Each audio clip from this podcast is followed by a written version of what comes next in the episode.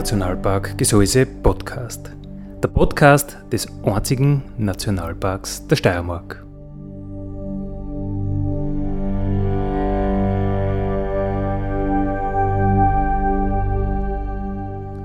Alle zwei Wochen neu mit Themen aus dem Nationalpark Gesäuse und aus der Nationalparkregion. Daddy,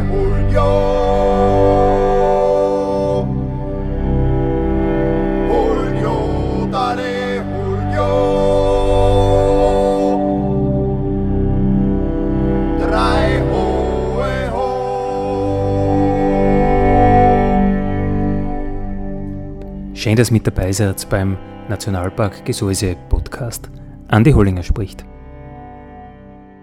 Unser heutiges Thema, uh, unser heutiger Gast ist die Karin Hochecker mit ihrem Buch Bäume lesen lernen, naturkundliche Streifzüge im Jahresverlauf. Grüß die Karin. Grüß dich, Andreas. Danke für die Einladung. Sehr, sehr gern. Uh, heute geht es um um BAM, um äh, Bäume lesen lernen. Autorin Karin Hochecker äh, ist bei mir zu Gast. Karin, was machst du beruflich? Was bist du für ein Mensch? Was, was treibt dich um einen ganzen Tag? Also keine gerade Linie bei mir, weil eigentlich habe ich Landwirtschaft studiert äh, als Wienerin. Das war schon damals ein bisschen seltsam auf der BOKU. Ich glaube, ich war die Einzige. Und dann habe ich äh, im Waldviertel gelebt und seit 20 Jahren lebe ich im Salzkammergut in Mitterndorf und war auch beruflich recht unterschiedlich unterwegs. Also ich habe Entwicklungshilfe gemacht in Sri Lanka, in den Tropen, habe äh, im Waldviertel versucht, einen Bauernhof zu haben und dann war ich Planerin, Landschaftsplanerin und Buchautorin hauptsächlich. Und dann bin ich immer mehr in den Naturschutz. Und jetzt seit sieben Jahren bin ich beim Land äh, für Schutzgebietsbetreuung und als Sachverständige zuständig für Salzkammergut bis Lietzen. Also du magst ja auch diese ganze Natura 2000 genau. Betreuung, also so Europaschutzgebiete und solche, genau. solche Geschichten. Das habe ich äh, 2007 angefangen, gleichzeitig mit dem Kyrill, denke ich mir immer. das habe ich, merke ich mir. Äh, und zuerst auf Basis von einem Verein und dann seit sieben Jahren direkt beim Land angestellt. Und wie bist du ins Salzkammergut gekommen?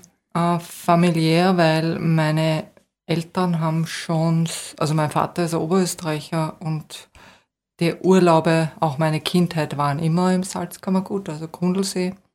Und mein Mann ist ein Gmundner, der wollte auch wieder in die Berge. Und so hat es uns daher verschlagen. Also doch ein bisschen durch die Liebe. Eindeutig. Deshalb haben wir auch nicht viel Nacht. Da denkt man nicht nach, wenn es um die Liebe geht. Äh, Du arbeitest im Naturschutz. Wie, wie siehst du das? Wie, wie geht es dem, dem Einstall, dem Ausseerland? Sind wir da gut aufgestellt? Haben wir da viele, viele Gebiete? Äh, oder ist, ich meine, fertig ist man nie, das ist schon klar. Aber wie, wie siehst du die Situation? Also ich glaube, wir haben eine Schutzgebietsdichte, die, die ist österreichweit zum Suchen. Wir, wir haben, das bedeutet aber auch, dass wir eine ganz besondere Region haben man, ich kriege das immer mit, wenn ich Besuch kriege aus Deutschland oder so. Die müssen, unlängst zum Beispiel sind wir an einer Forststraße gegangen und da war gelb, kleiner Tümpel voll mit Gelbbauchunken. In Deutschland musst du das suchen. Also da gibt's Regionen, da, da kannst 14, wo, 14 Tage suchen, bis irgendwo einmal ein Gelbbauchunken vorkommen hast, weil die schon so bedroht sind. Bei uns springen es da wirklich in jedem Tümpel herum. Also unsere Region ist wirklich noch gut ausgestattet. Wir haben einfach auch das Wasser, ein großer Vorteil. Aber natürlich steht unsere Region unter Druck. Also die, das Ausseerland, touristischer Druck, Baudruck, das Enstal, Landwirtschaft, Intensivierung. Also ich würde sagen, je nachdem, man kann sagen, das Glas ist halb voll oder halb leer, aber Aber es ist eine wunderschöne Region mit einer tollen Artenausstattung, aber es ist auch eine Region, wo viel Gefährdungspotenzial ist. Also es wird da äh, sicher nicht Fahrt.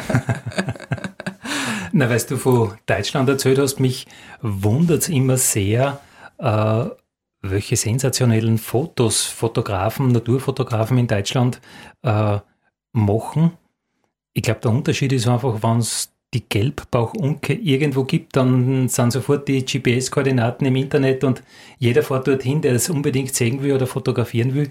Und ich glaube, bei uns nimmt man das einfach wohlwollend zur Kenntnis oder, oder gar nicht zur Kenntnis, ist es einfach da. Genau, genau. Also ich glaube auch, das ist das Problem, der Bevölkerung klarzumachen, wie besonders das schon ist, weil das ist ganz normal. Die Narzissenwiesen bei uns zum Beispiel, wo du, wo wirklich die Leute scharenweise zum Fotografieren herkommen, die sind nach wie vor sehr unbeliebt bei den Landwirten, weil es eigentlich als Unkraut sogar bezeichnet wird, die Narzisse. Also da ist ein äh, Unterschied und ich merke es ja bei mir selber. Es wird einfach normal, dass es so schön ist. Und wenn man dann aber mal woanders ist, dann merkt man schon den Unterschied wieder. Ein Luxusproblem. In welche Richtung soll ich schauen? Es ist überall kitschig schön. genau. Aber mit dem können wir, glaube ich, umgehen. Das bereichert einen natürlich. Also wenn man das wenn einem das immer ein bisschen bewusst ist, das bereichert einen schon sehr, die schöne Landschaft. Wahrnehmen ist, glaube ich, für dich eine wichtige Sache. Ich habe dein genau. Buch nicht ganz gelesen, aber den ersten Teil und dann ein bisschen quer und den letzten Teil wieder. Äh, ich glaube, für dich geht es auch ums, ums, ums Wahrnehmen. Das ist ganz, ganz wichtig. Äh, genau. Und vor allem. Gut die, rausgelesen. die Baum halt auch, äh, oder deine Lieblingsbäume, wie größer betrachtet jetzt, wie glaubst gängen wir als Gesellschaft mit Bäumen um? Äh, hat da jeder so einen Zugang wie du, dass man einzelne Lieblinge hat oder, oder? Ich glaube, ehrlich gesagt, wir sind ein Waldland, aber wir sind kein Land der Baumfreunde. Also unsere Tradition ist wirklich gegen den Wald zu kämpfen. Äh, alles, was Freiland ist, ist einmal sehr hart erarbeitet worden und meiner Meinung nach ist, wir haben, also da habe ich wirklich ein bisschen einen Vergleich mit anderen Ländern, weil ich mich halt jetzt schon seit Jahren damit beschäftige. Wir haben nicht diese Baumkultur, dass wir Bäume als Einzelschöpfungen so sehr schätzen. Also bei uns wird wirklich auch ein alter Ahorn, der 200, 300 Jahre alt ist, einfach mal umgeschnitten, weil er im Weg ist. Das ist in anderen Ländern nicht so leicht möglich, weil in vor allem zum Beispiel in England, da gibt es wirklich einen Baumkult noch mehr als bei uns. Das ist vielleicht diese keltische Wurzel. Also die richtig großen Baumfreunde sind fast eher in den Siedlungen, in den Städten mittlerweile. Dort werden sie wieder bewusster. Aber ich glaube, denn der Land- und Forstwirt sowieso ist dominiert durch äh, einerseits den Kampf gegen den Wald, also wenn man neben dem Wald wohnt, so wie ich zum Beispiel im Garten, da gehen viele Bäume auf, also dieses dauernde Freihalten. Und es ist einfach überall Wald. Also man hat das Gefühl, es wächst eh alles zu. Warum soll ich mich um einen Baum scheren, sozusagen? Also der Wert äh, von Einzelindividuen steigt halt einfach mit ihrer Seltenheit. Das ist ja eh bei, bei allen Dingen so. Also was im Überfluss vorhanden ist, kann ja weltweit vielleicht extrem selten sein. Aber wenn es gerade äh, sehr üppig da ist bei uns, dann nimmt man es so nicht wahr. Genau. Äh, Karin, du hast gesagt, äh, du arbeitest im Naturschutz. Äh, Wahrnehmung ist für dich auch wichtig. Die erste Frage, was ist für dich eigentlich Naturschutz? Ist das äh, das Konservieren vor dem Ist-Zustand, der jetzt gerade gefällig ist? Oder ist es das Zulassen von dem, was die Natur halt selber macht? Oder ist es nur das Abwenden von irgendwelchen großen, schlimmen Dingen, die der Mensch halt so in seinem Gestaltungswahn machen möchte? Also für mich persönlich ist es eigentlich etwas, was alles erfüllen muss vom da zitiere ich ein bisschen den Aldo Leopold, aber nicht ganz wörtlich, weil ich es nicht auswendig kann, aber ist, er sagt das so schön. Er ist ja einer der Gründer dieses Gedankens, also vom Regentropfen bis zum Walfisch bis zum Blumenkastel. Eigentlich Naturschutz muss überall stattfinden. Das ist eine Kraft, die alles erfassen muss und es ist letztlich ein, es geht um Respekt, um den respektvollen Umgang mit dem Land, mit den Arten und das macht halt nirgendwo halt. Also ich bin nicht so dafür, dass man das trennt, Schutzgebiete und andere Landschaft, sondern Naturschutz finde ich ist etwas, was durch, sich durchzieht oder durchziehen sollte. Etwas, was eben alles erfüllt und äh, diesen Respekt beinhaltet. Und wenn wir das hätten, dann bräuchte man weniger, es geht ja immer in der Diskussion um die Regeln, Naturschutzregeln. Aber wenn, wenn das so aufgezogen wäre, wäre das eine Haltung, so wie wir auch ganz klar mit unseren Kindern achtsam und liebevoll umgehen. Da kann auch eine Behörde nur das Schlimmste verhindern. So ist es eigentlich auch in unserem Umgang mit der Landschaft. Wenn das achtsam und mit Respekt passiert, dann braucht es den Eingriff eines behördlichen Naturschutzes gar nicht. So denke ich es mir. Eine Vision.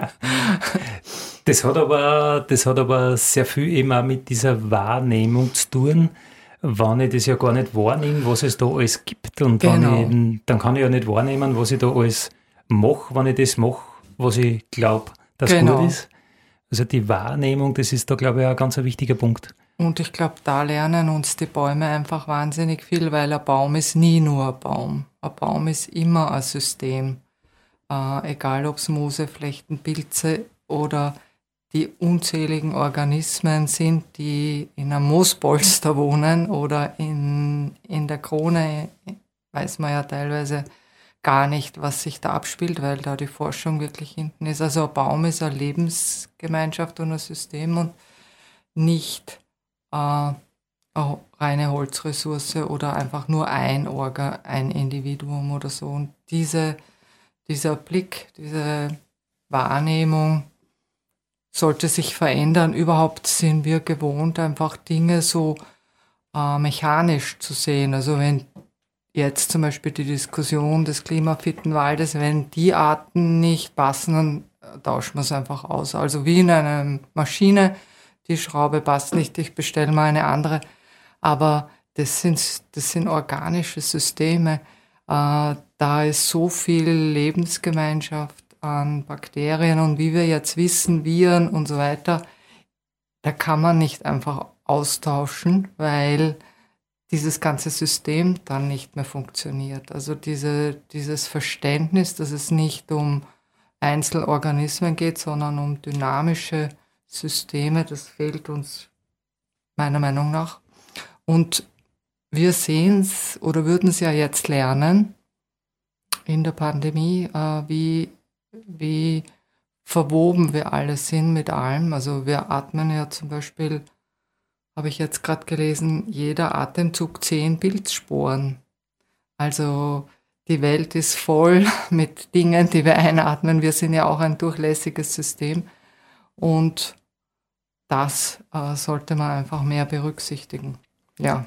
Äh, sind die Dinge so komplex, dass wir so als Menschen gar nicht begreifen können? Weil selbst wenn ich mir da den äh, Naturschutz anschaue, ist der Naturschutz ja doch aus einer extrem konservativen Ecke, wo man halt so aus äh, Artenschutzgedanken, diese eine heilige Art muss man schützen, dann haben wir es ein bisschen breiter gefasst mit Europaschutzgebieten. Aber in Wirklichkeit haben wir ja dort auch unsere Schutzgüter, die man auf Listen nachlesen kann. Äh, ist es deswegen, weil wir Menschen einfach Listen haben müssen oder ist es so komplex, dass wir es einfach mit unseren Sinnen nicht wahrnehmen können, aufnehmen können, begreifen? Ja, ich glaube, bei den Sinnen, das ist eben ein Teil eine Motivation meines Buches zu inspirieren. Wir sind einfach so mit Wissen vollgestopft. Das fängt ja bei den Kindern an, das ist das und wir können es googeln und Bestimmungs-Apps haben wir und die direkte Naturerfahrung, das ganz direkte, ohne zu viel Wissen, das geht uns so ein bisschen ab. Das heißt einfach nur die Blattverfärbung jetzt im Herbst beobachten, aber intensiv, also wirklich die Kleinigkeiten, diese Achtsamkeit, das geht wirklich ein bisschen verloren, weil wir auch immer so viel Wissen transportieren. Wir sehen so viele Naturfilme, das ist alles so äh, alltäglich für uns, dass wir diese Achtsamkeit der Wahrnehmung, glaube ich, teilweise einfach nicht mehr so äh, geschult haben. Also ich denke mir früher, die Leute, die viel draußen waren und viel beobachtet haben, ich denke nur an einen Kuhhirten, an einen Halter, der hat nichts dann als nur rumschauen und, und Natur beobachtet.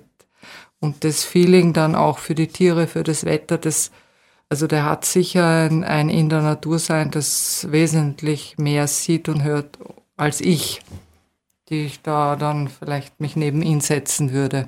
Also ich glaube, da haben wir ordentlich viel verloren an, an Eindrücken. Und das führt natürlich dann dazu, dass wir äh, mit unserem ganzen Wissen und der super funktionierenden Technik das einfach immer in die Natur umsetzen, äh, aber nicht verstehen, was eigentlich, dass das andere Systeme sind. Das ist nicht mechanisch, das ist organisch. Ist da vielleicht ein bisschen das Kind in uns verloren gegangen? So dieses äh, nicht äh, bewerten, nicht, nicht, nicht einteilen in irgendein Kastel, sondern halt ja, einfach genau. wahrnehmen, schauen. Genau. Dieser, äh, dieser erste, dieser Blick.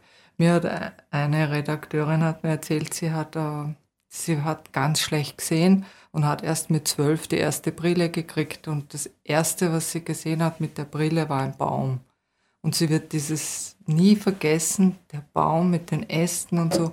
Also dieser, wenn wir es wieder lernen, die Dinge so anzuschauen mit so einem gewissen Staunen, äh, dann folgt auch Respekt und Ehrfurcht. Äh, ich glaube, dieses Staunen wiederzuholen, das ist ja eine ganz schöne, Staunen ist ein gutes Gefühl. Das füllt einen irgendwie mit Freude auch das Staunen und das haben die Kinder natürlich. Die können wirklich schön staunen noch. Und hast du das immer gehabt? Weil bei deinen Danksagungen erwähnst du das, dass deine Eltern immer sehr viel Verständnis gehabt haben für deine Haustiere, egal ob es Weinbergschnecken oder Marienkäfer waren. Ja, die Weinbergschnecken, die sind nämlich im Schlafzimmer meiner Eltern verschwunden. Wir haben sie nicht mehr gefunden. Also da waren sie ja, ich komme ja auch aus einer Forstfamilie. Also mein Großvater, mein Urgroßvater und mein Ururgroßvater waren Waldmenschen. Und ich glaube schon, dass ich habe auch das Glück gehabt, mein, mit meinem Großvater durch den Wald zu gehen. Das war ganz was Besonderes, weil er ähm, dem Wald eine große Ehrfurcht entgegengebracht hat. Und das hat, mein damals, da habe ich nicht so nachgedacht, aber wir mussten leise sein, wir haben dadurch viel beobachtet und es war eine gewisse Stimmung, einfach eine Stimmung der, der Ehrfurcht, äh, sobald wir den Wald betreten haben. Und das hat sich, glaube ich, schon auch eingeprägt. Ja. Also ich habe das Glück gehabt, da wirklich viel Naturbezug in meiner Kindheit zu haben. So wie man sich das vorstellt, wenn man in die Kirchen geht? Genau, genau so wie meine Großmutter, wenn sie uns in eine Kirche geschleppt hat. Genau. Ganz genau. Und glaubst du, ist das damals aus einem Eigennutzen, aus einem Interesse außerkommen? Immer wenn ich in die Kirchen gehe und mich ordentlich benehme, dann habe ich vielleicht im Jenseits Vorteile, wenn ich in den Wald gehe und ich benehme mich gescheit, dann kann ich vielleicht mehr jagen? Oder glaubst du, ist das aus dem kommen oder wirklich aus dem, aus, ja, mein, aus dem Respekt? Außer? Ich glaube, mein Großvater, also er hat ja meiner Mutter zum Beispiel auch ein Gedicht geschrieben, ein selbstgeschriebenes übers, über das Rausch, das Waldesrauschen. Habe ich mir auch gedacht, dass was alleine nur das Waldesrauschen, wie wichtig das für ihn war, dieses Brausen in den Wäldern. Also ich, mein Großvater hat ohne Bäume nicht gut leben können. Der war totunglücklich, wenn wir in Italien waren das hat meine Mutter immer erzählt. Das erste, was er dann gesagt hat, wenn wir uns wieder genähert haben, endlich wieder Bäume.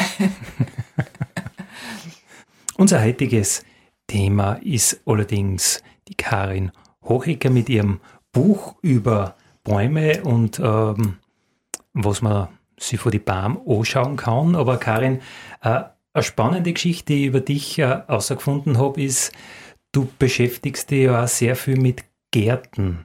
Garten ist, ist für dich ein wichtiges Thema. Finde ich spannend, weil ja der Garten so irgendwie ein Schnittstück ist. Zum einen so die Gestaltungsliebe, Wut, Zwang, Gestaltungszwang des Menschen. Ähm, man, man prägt eigentlich der Natur sein Wün auf und auf der anderen Seite die Natur, die dann doch wieder ein bisschen was anderes draus macht. Wie schaut es mit Karin und Garten aus? wie, viel, wie viel Karin muss ein Garten haben und wie viel Natur darf äh, selber machen, was sie will? Ja, das ist echt ein, ein, spannendes Thema, weil der Garten spiegelt ja wirklich viel wider, gell, wie, wie die Menschen sind. Das du im Garten. Und mein Garten hat sich extrem verändert, weil der Anfang, erstens habe ich nicht so viel Arbeit gehabt und dann war ich Gartenbuchautorin. Das heißt, der war wirklich sehr, also schon ein großer Selbstversorgungsanteil, aber viel Blumen und war wirklich äh, ziemlich schön. Und jetzt ist er ziemlich wild. Aber äh, ich habe dann auch Krisen gehabt mit dem Garten, weil, weil es war einfach die Arbeit mir dann auch ein bisschen zu viel war. Und es ist auch ein dauerndes Lernen. Es ist äh, eben äh, mit dem umgehen. Und ich habe ja auch Tiere. Also ich finde es so spannend, gerade auch die Beweidung. Also die Tiere sind bei mir zum Beispiel auch im Garten.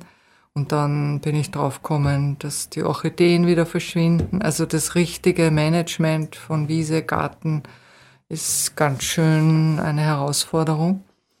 Aber der derzeitige Stand ist wirklich ein Naturschutzgarten, ein Naturgarten. Also wir haben Totholzbäume und äh, schöne, Wies, schöne Wiese. Er ist ja nicht klein, der Garten. Ich wollte gerade sagen, wir reden jetzt da von Dimensionen.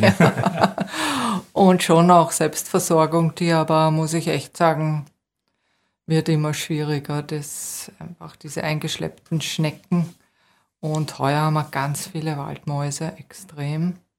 Äh, es scheint ein Mäusejahr zu sein, die mhm. wirklich ganz schön viel Schaden machen. Also es ist dauernd was zum Lernen, aber der Garten ist eben das erste unmittelbare Umfeld, in dem man sich mit der Natur auseinandersetzt und wo man auch selber so viele Akzente setzen kann. Das ist einfach wirklich spannend. Und wenn man dann sieht, wie Tiere das annehmen, wir haben so viele Vögel mittlerweile im Garten und eine Unke und so, das ist einfach schön zum Erleben. Aber es ist irgendwie so ein typisches, ein typischer Zwiespalt, da wie du mhm. jetzt gesagt hast, äh, du hast eine Krisen mit dem Garten gehabt weil man sich vorstellt, es muss so sein. Genau. Akkurat. Und dann hat man vielleicht nicht die Zeit und die Natur macht was anderes draus. Und dann ist man in der Krise. Also absolut. Ich habe wirklich zwei, drei Jahre Gartenkrise gehabt, ja, weil ich. Und der Garten spiegelt dann das auch wieder. Also das Lieblose, das hat man eben angesehen, weil ich wollte eben wirklich dieses, dieses große große Blumenbeet und diese viele Selbstversorgung erhalten, aber das ist mit der Arbeit nicht gegangen und jetzt ist halt eine recht schöne Hochstaudenflur daraus geworden. Karin Hochecker zu deinem Buch Bäume lesen, lernen, naturkundliche Streifzüge im Jahresverlauf. Magst du dein Buch in eigenen Worten kurz vorstellen? Dick. Das Dick und groß. ja, es ist, äh, da fragen mich viele und auch der Verlag hat zuerst abgewunken und gesagt, es gibt ungefähr 17.000 Titel über Bäume. Warum ähm, ein Buch über Bäume, noch ein Buch über Bäume, um Gottes Willen, noch ein Buch über Bäume. Aber es ist einerseits ein eigener Prozess gewesen für mich. Ich wollte zuerst gar kein Buch schreiben. Äh, das war einfach mich intensiv damit zu beschäftigen. Das war in einer Phase einfach wirklich wichtig für mich. Und mhm. dann habe ich gesehen, dass wahnsinnig viele Themen auf mich zukommen, wie der Schlaf der Pflanzen oder, oder Schatten, die verschiedene, die unterschiedliche Qualität von Baumschatten oder so, wo ich mir gedacht habe, okay, das sind eigentlich schon Dinge, die man nicht in jedem Baumbuch findet. Und unterschiedliche Qualität von Schatten. Ja, da, das ist so spannend. Ich habe dann eine, eine aus dem ersten Jahrhundert von Plinius eine Naturgeschichte und dank Google kann man die jetzt wirklich jede Seite lesen. Und der hat ein ganzes Kapitel über den, die Unterschiede des Baumschattens geschrieben. Also natürlich in der antiken, also heiliger Schatten, aber wohltuender Schatten, zum Beispiel der Schatten des Ahorn ist immer gut, äh, während der Schatten von Nussbäumen ist giftig, wo man ja heute auch weiß, der hat ja äh, allelopathische äh, Ausdünstungen, sagt man jetzt nicht, aber mir fehlt das Wort. Auf alle Fälle wächst nichts unterm Nussbaum.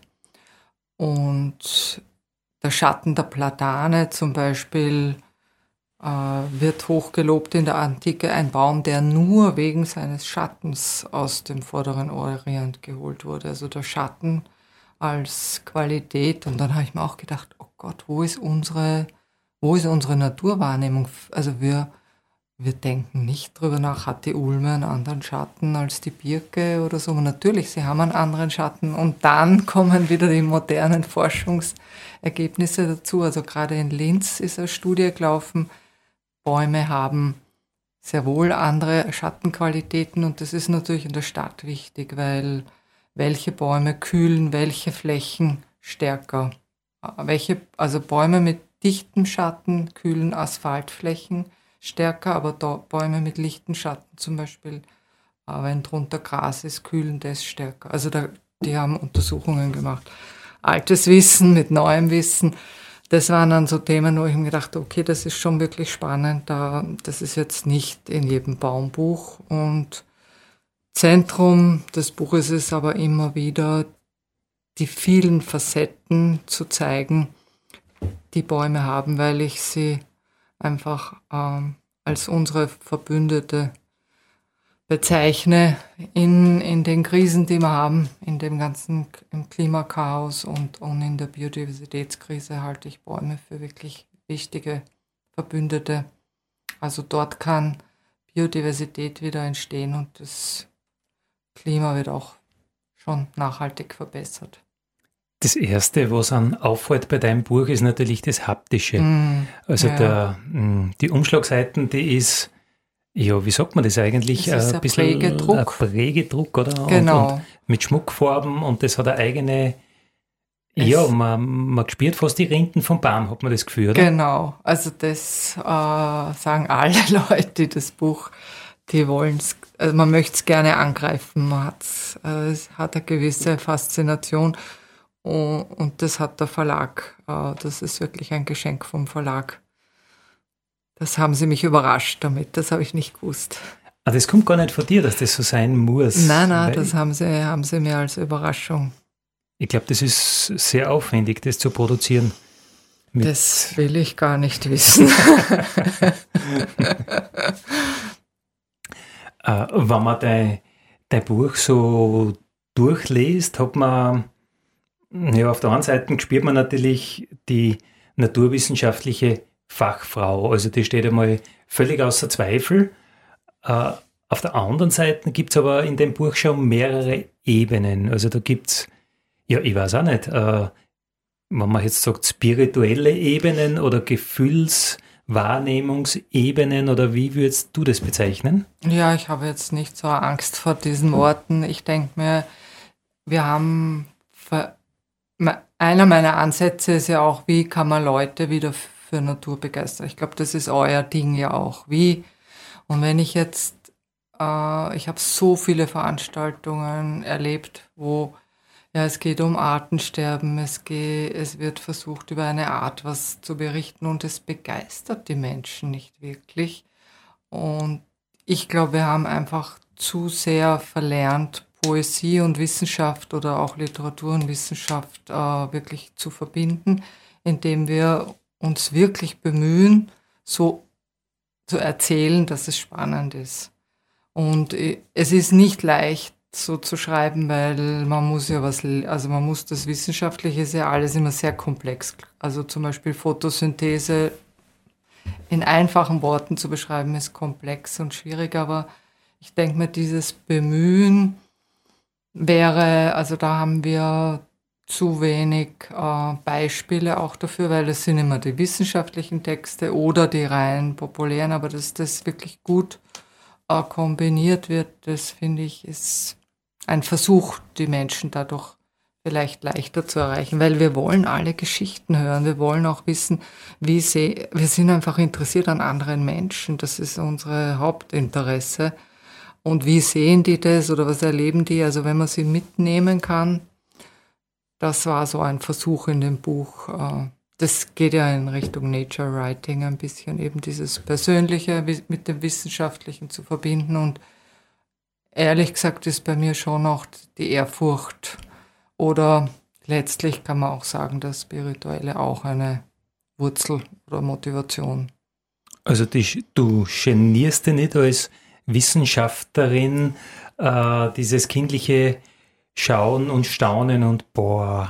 Genau, genau. Kann ich so sagen? ja, genau. Das einfach zu kultivieren, genau, genau.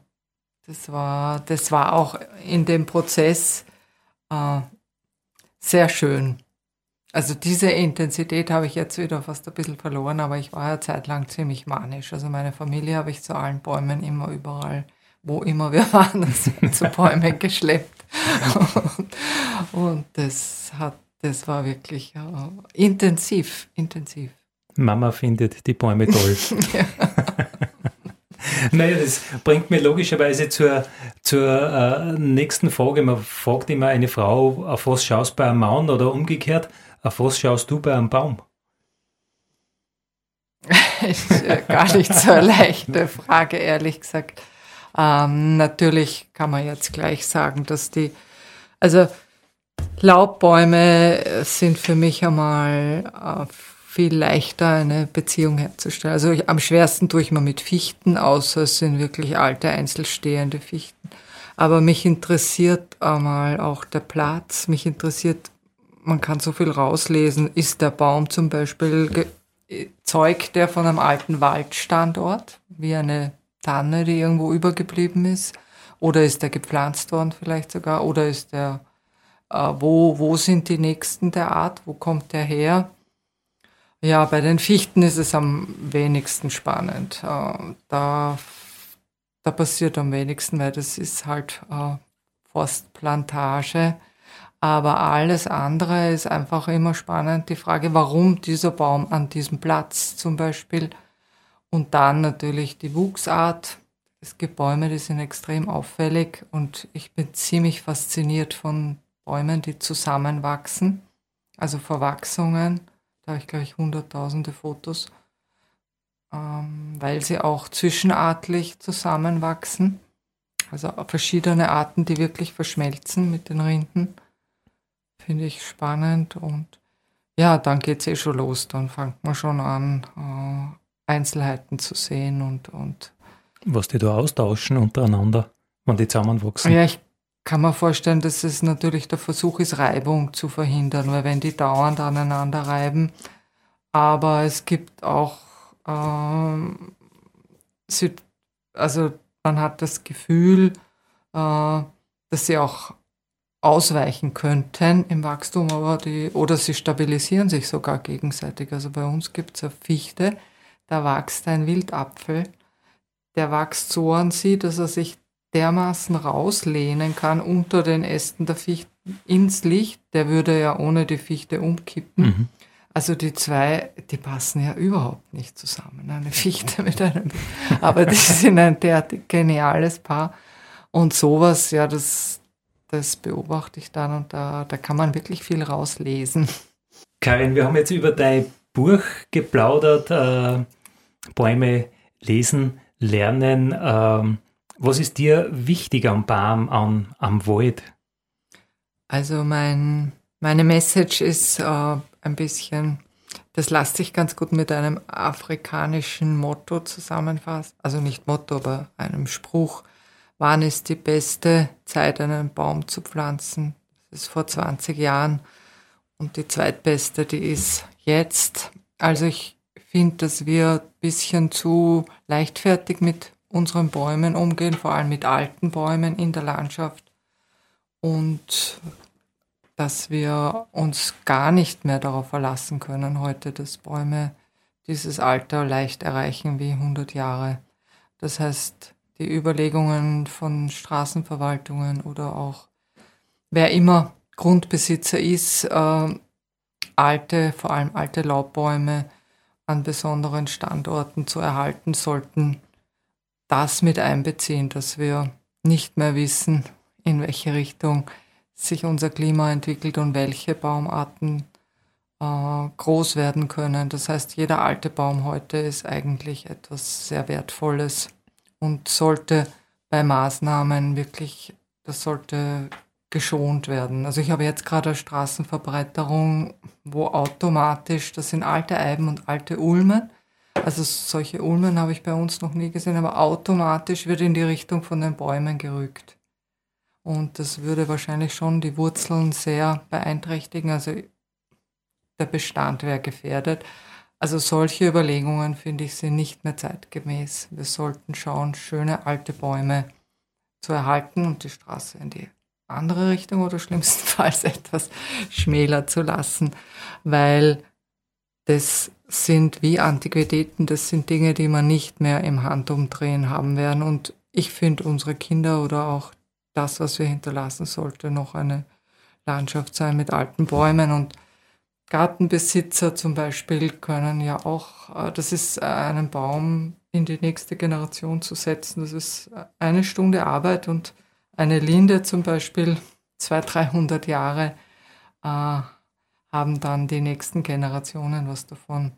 Also das wäre ein bisschen meine Botschaft, die Bäume, mit Bäumen zu leben und Bäume äh, zu schützen, zu bewahren und zu achten. Ich glaube, das ist ein ganz, ganz, ganz perfektes Schlusswort. Denkt dreimal nach, bevor es den Motorsack startet. Dale, Julio.